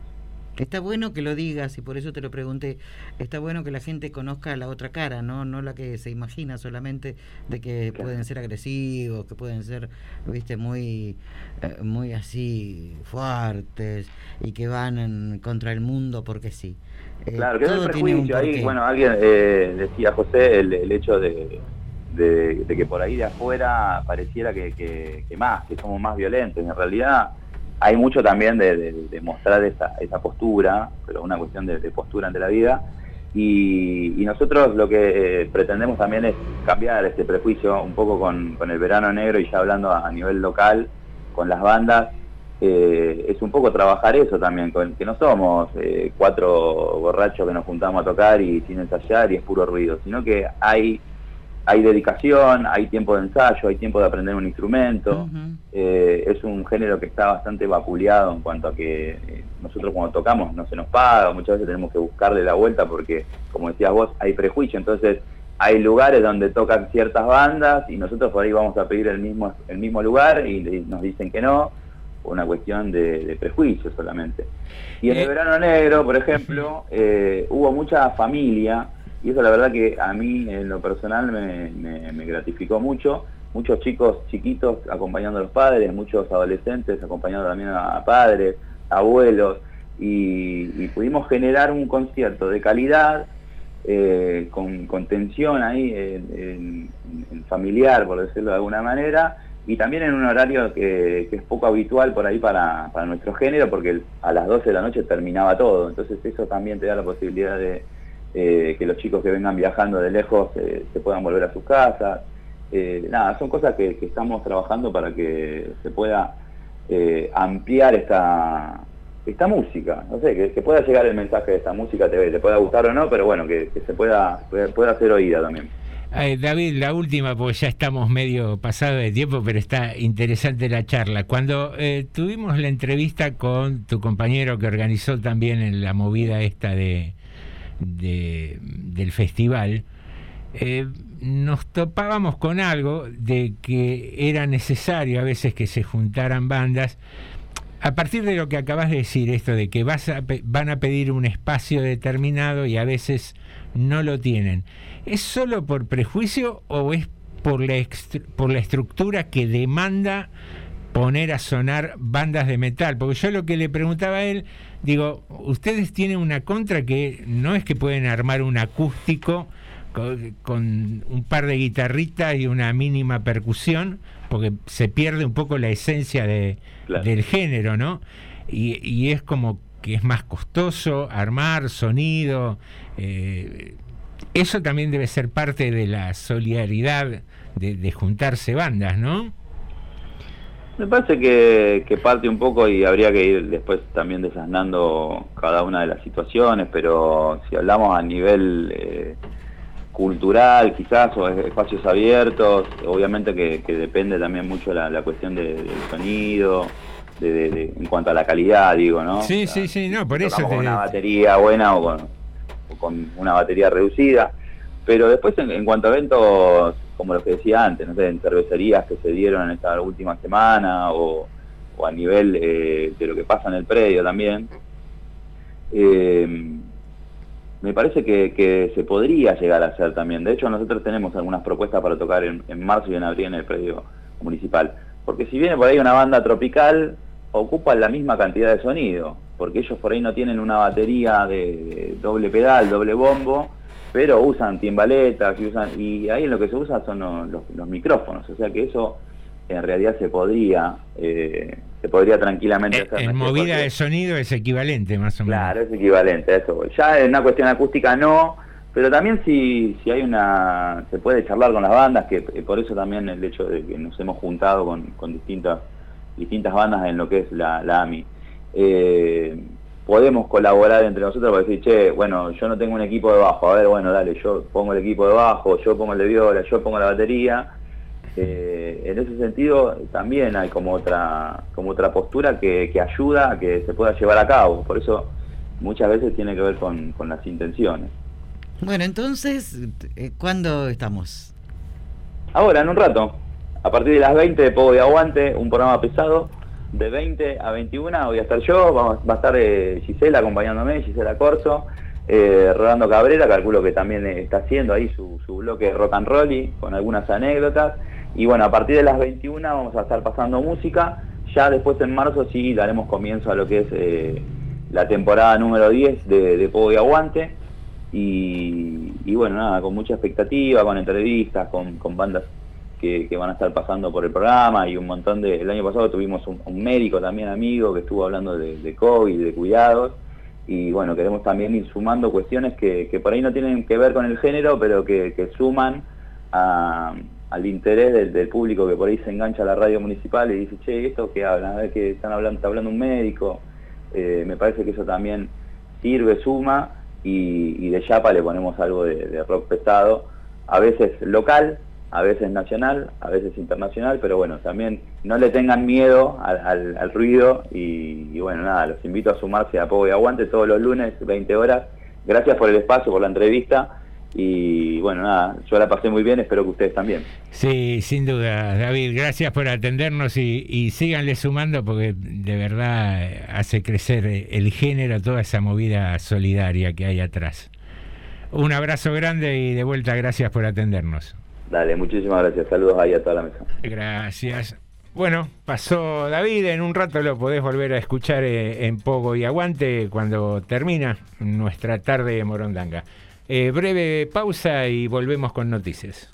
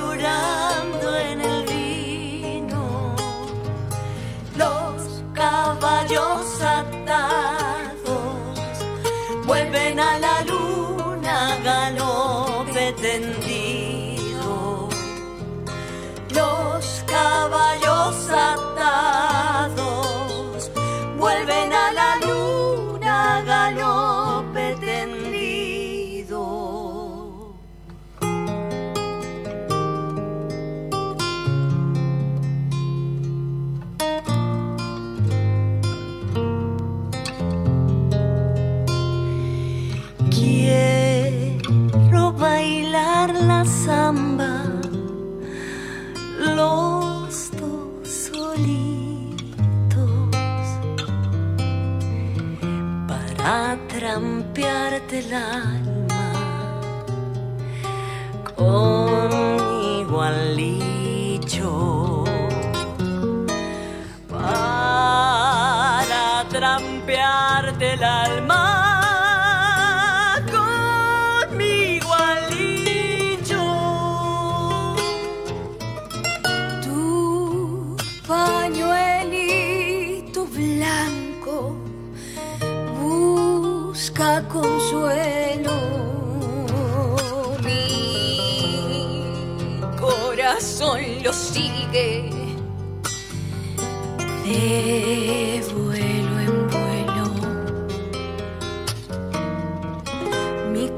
corazón lo sigue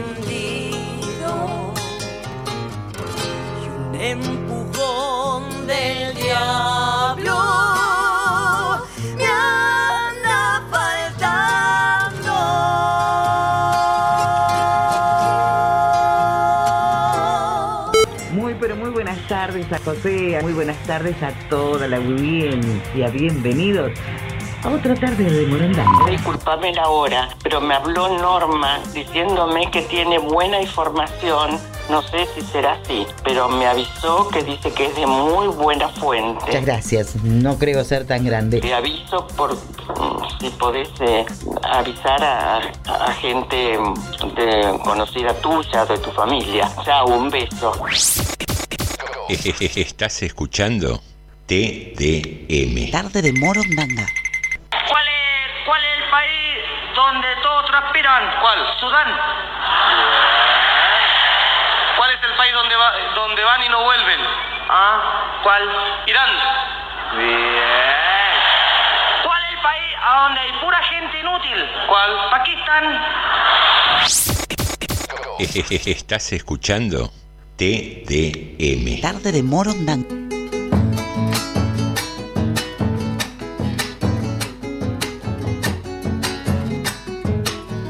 En el banco solo estaba ahí sentado en el silencio que regalan esas tardes amarillas en los pueblos. Pensamientos aleteaban mariposas del recuerdo.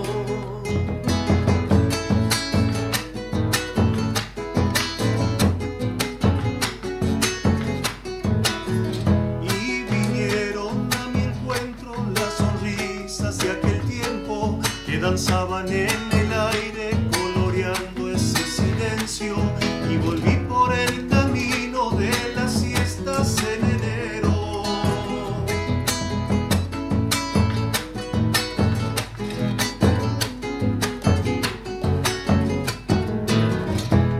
Esa nada que se escucha, melodía, instrumento, va tejiendo las nostalgias que quedaron en los cielos y son vida que renueva la mirada de los sueños. Y volví por el camino de las fiestas en enero a sentir esos sabores que acompañan el sendero.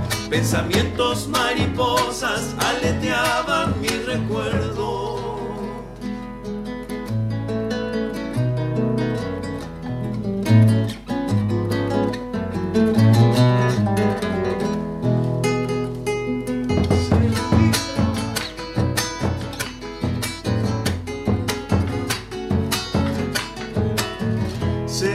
Se esparcieron en el aire un sinfín de sentimientos y volaron las semillas del hermoso panadero y en un soplo de ilusiones vi nacer un cielo nuevo.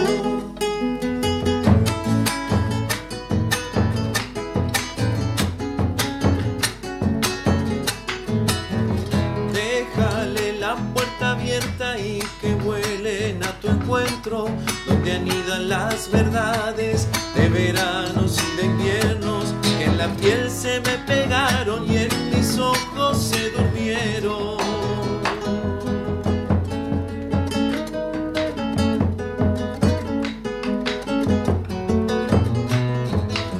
Sueños limpios que deambulan enancados al misterio, que a través de los caminos van sembrando un cielo nuevo. Esperanza para el joven, fruto dulce de este suelo. Y volví por el camino de las siestas en enero, a sentir esos sabores que acompañan el sendero. Pensamientos mariposas aleteaban mi recuerdo. Estamos compartiendo TDM. Tarde de Morondanga.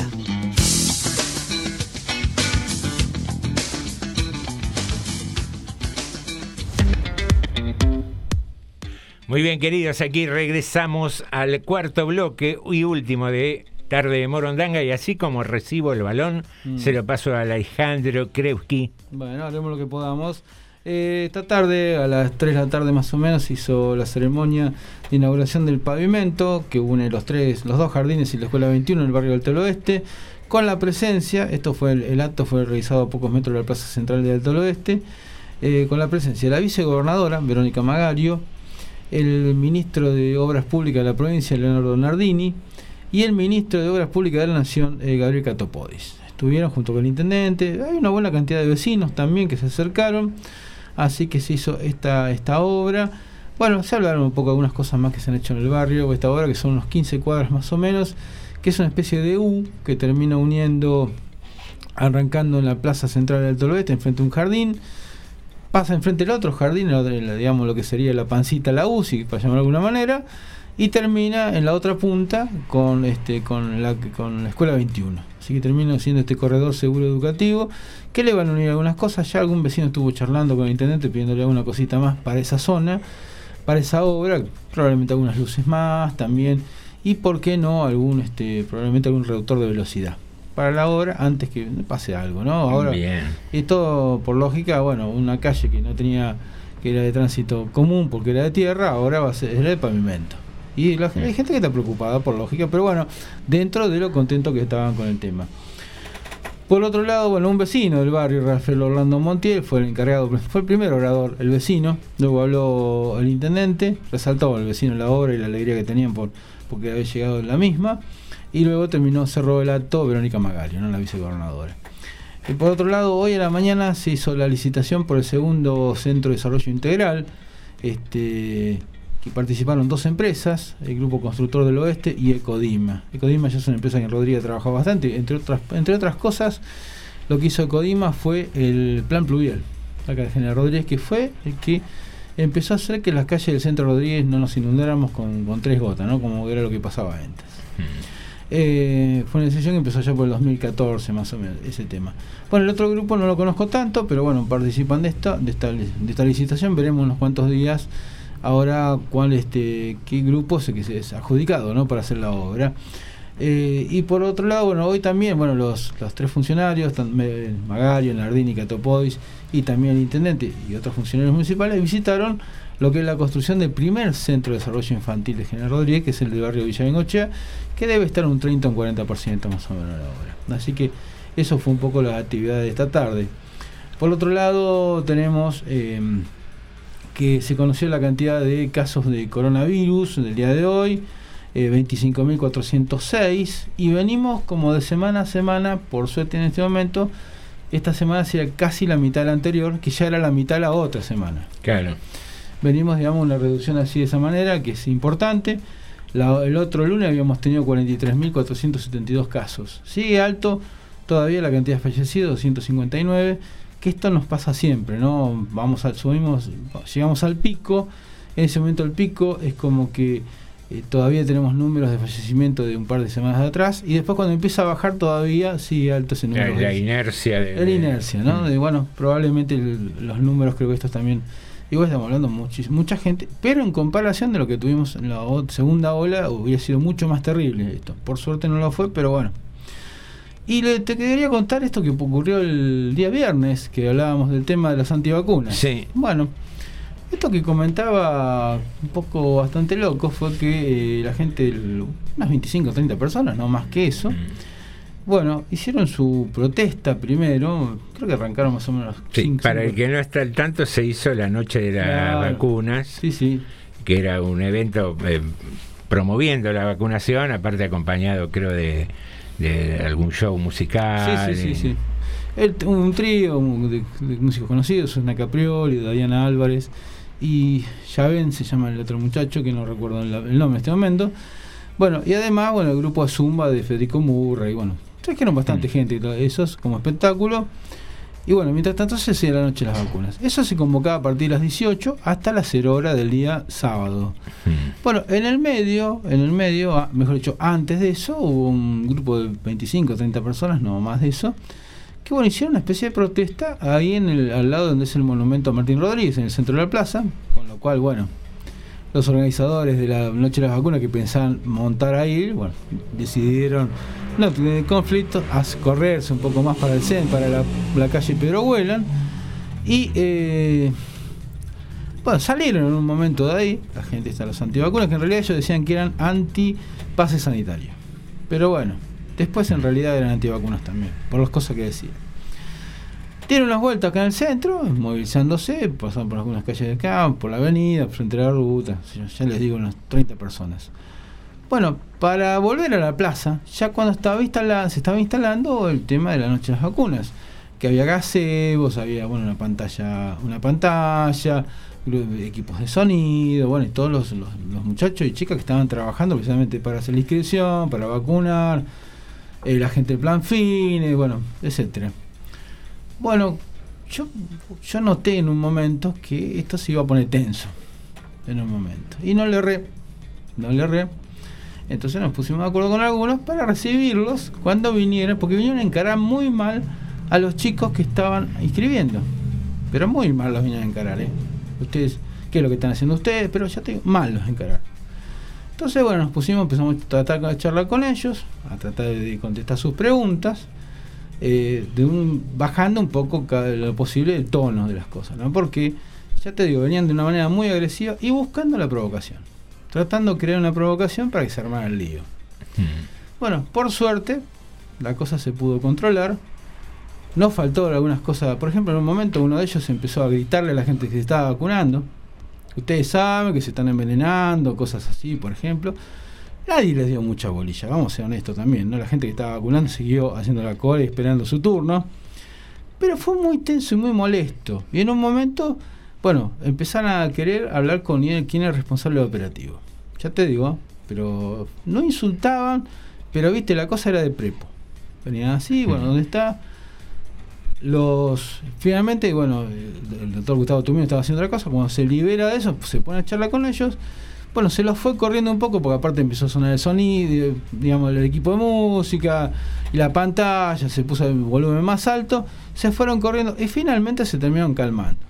Pero te digo, fue un momento muy tenso y necesario. Innecesario porque la verdad, yo lo que noté, lo que sentí, es que venían a agredir y a provocar. Y en la provocación, vos no sabes qué es lo que pasa. Que algunos se cal porque aparte te, te podían, si vos no estabas eh, experimentado en esto, te podían hacer calentar. Claro. ¿Verdad? Era, era agresivo, te faltaba el respeto. Así que uno ya a esta altura está grande, ¿viste? Entonces, digamos, pu- se pudo manejar la situación. Pero si hubieran estado un par de chicos más jóvenes, no sé qué pasa. Y se termina, la verdad, se termina pudiendo la noche. Claro, eh, aparte un, un operativo sanitario termina siendo saboteado claramente. Sí, sí, sí. Eh, porque sin dudas esa era la intención. Era la ¿no? intención. No creo que hayan venido con eh, idea de generar un debate sobre las bondades aparte, o no de la hace- vacunación. Hace, falta que en esa noche te expliquemos qué es lo que tiene la vacuna. Si tenés información en todos lados. Sí, seguramente. Y aparte, a ver, eh, volvemos a lo que hablamos siempre, Sí. ¿no? Eh, si bien se respetan las libertades de quien no desea vacunarse, Mm. pero el promover información falsa, como que, que sabes que te estás envenenando, yo no sé cuánta gente murió por vacunarse, no, no tengo registro, No, no. ni, ni creo que haya. eh, Mira, se habla que los efectos adversos que puede existir como en todas las cosas que uno consume, seguro, ¿no? sí. seguramente son bajísimos. Son bajísimos, estamos hablando de un centésimo de, de por ciento. Que claro, si vos vacunás a, cien- a mil millones de personas, probablemente sean unas cuantas personas. Sí, no, no creo que haya mm, fallecido ni haya tenido problemas mucha más gente que la que consume gaseosas o la que consume alimentos ultraprocesados, No sé. por, por decir un, un número. Pero más allá de eso, lo triste es que eh, nada, te encuentres con grupos, así sean minúsculos, de Mm. 30 personas, que no se entiende mucho la finalidad y por quién están apoyados, qué, qué es lo que quieren promover. ¿Qué querían promover? ¿Que el Estado no organice una campaña de vacunación? No, a mí me parece que estaban buscando en realidad el, el- el lío. Estaban buscando el lío. La, la foto como diciendo nos sacaron a los golpes de la plaza. Sí, nos pegaron, nos gritaron, nos prepotearon. Ah, yo creo que No se respetan las libertades individuales. Para mí sí, para mí buscaban eso y cuando vieron que no lo lograban al final se terminaron retirando. Para mí venían a, venían a buscar eso. Había gente que vos te das cuenta que venía a eso. Decir que ya por suerte uno está grande. Bien. Pero, pero da bronca. Da bronca porque fue un momento muy tenso. Eh, por otro lado, bueno, y le, le digo, no, si quiere nos podemos empezar a despedir también con esto. Tenemos acá un mensaje de Sandra que nos dice, los lunes me cuesta arrancar tempranito a la mañana, pero una vez que ya me vestí, lavé la cara y salí para el trabajo, ya está.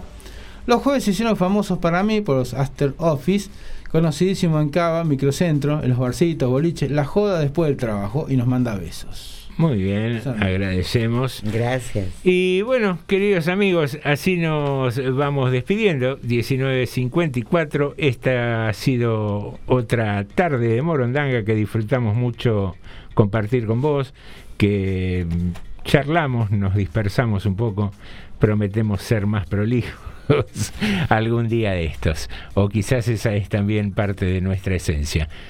Norma, Alejandro y José, te decimos hasta, mañana. Alessandro, Alejandro Kreuski y José Nicotera. A las 18 hacen TDM. Tarde de Morondanga. Bueno, gracias a todos. Gracias por acompañarnos una vez más. Parece que lo mío es un déjà vu. Creo que sin proponérmelo, creo que siempre milité eh, por la no violencia, por la resolución de los conflictos de forma pacífica. Yo lo respeto porque el laburo es sagrado para todos, para los periodistas también. Yo quiero aprovechar para agradecer enormemente a cada uno. Es emocionante ver la cantidad de mensajes que nos